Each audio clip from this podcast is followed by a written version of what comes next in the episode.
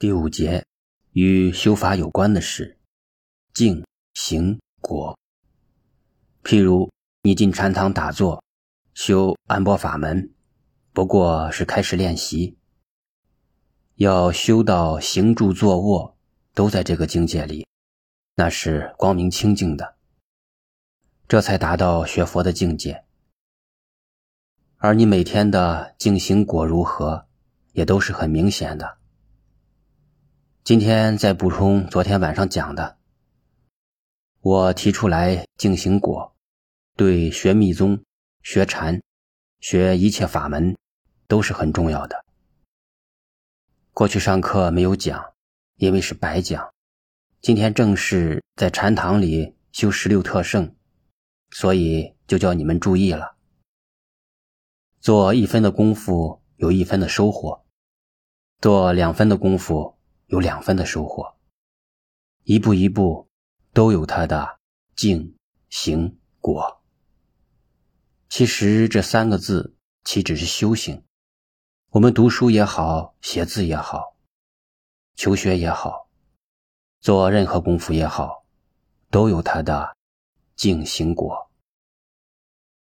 但是这三个字用之世间法上，并不妥当。因为真正的净行果是实证的、实修的，所以十六特胜是要实证实修。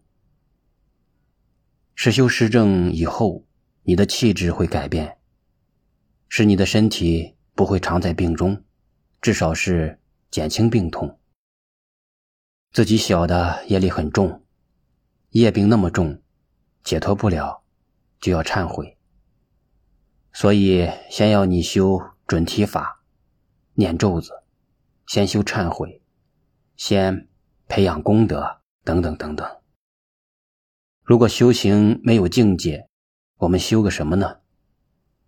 你写毛笔字也好，读书也好，每天有进步，那就是一个境界。如果连境界是什么都认不清楚，怎么行啊？注意啊！境界的道理不是空洞的理论，其实讲哲学的道理，空洞的理论也有个境界。譬如我们讲到看电影，演得好，演得坏，动作神气有个境界的，你用不用功都是有境界的，所以千万要注意静行果。学佛那么多年，打坐那么久，静也没有。功夫也没有，静行果什么都谈不上，那是没有用的。譬如《达摩禅经》中十六特胜里有一段，我曾经告诉你们说，这一段等你们到了那个境界，我再告诉你们。乃至他们几个出家的，我都这样对他们讲。这一段我不讲的原因，是因为你们没有这个境界。譬如修止、修定、修安那波那，到除诸身行的时候，达摩禅经告诉你一句话：流光参然下，你身心和法界的光明合一了，那是境界，必定的境界。那时你坐在这里，一身内外是光，是哪一种光呢？这问题深得很，那太多了。佛经上描述青色青光，黄色黄光，那是你的功力了。譬如今天某人告诉我，他今天很进步啊，好像什么都懂了。我听了，只哦了一声。希望他进步，但我知道他的程度，他真的会这么快的超越吗？譬如窒息变身。全身呼吸自由，还有除诸身行，也都是有他的境界的。什么是境界？譬如你呼吸进来，念头专一了。像有人今天感觉有点进步，他说：“我今天做到每个呼吸进来出去，我都清楚。”这是他今天的境界。我说：“你这个才是进步。”因为他平时都是在忙，思想散乱。他真专一了，那就是他的境界。他自己会有感觉的。到你功夫深了，譬如知吸入，你觉得自己呼吸跟天地虚空相往来，自己觉得吸进来，直到脚底心，到头顶，也就是孟子讲的“我善养吾浩然之气”，和庄子讲的“与天地精神相往来”，这都不是空话，都是有它的境界的。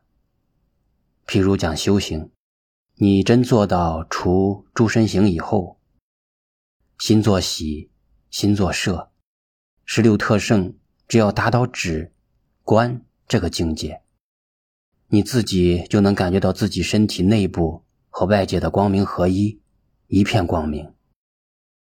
是真的有这个境界，不是没有境界。没有境界，修行干什么？譬如你们。在这里打坐，盘腿半个钟头，舒服啊，痛啊，就有感觉嘛。这可就是你的境界。境界一定下来，或者觉得身上舒服多了，舒服也是个境界，痛苦也是个境界。痛、胀、麻、痒，也都是境界。你一定有感受的境界。你们研究《达摩禅经》的，曾来问过这一段。我当时说以后再说，所以今天才告诉你，不是不把秘密告诉你，是因为你们通通没有到，没有经验过，这就是功夫，就是静了。真正的静，流光参然下，在密宗叫做灌顶，这个时候是佛菩萨真正给你灌顶下来。从上面的虚空整个灌下来，好像淋浴从顶上淋下来一样，清凉自在。这就是静行果。所以修行要注意静行，跟你的功夫配合，最后正果。所以修到最后正罗汉果、菩萨果，直到成佛，绝对不是空洞的。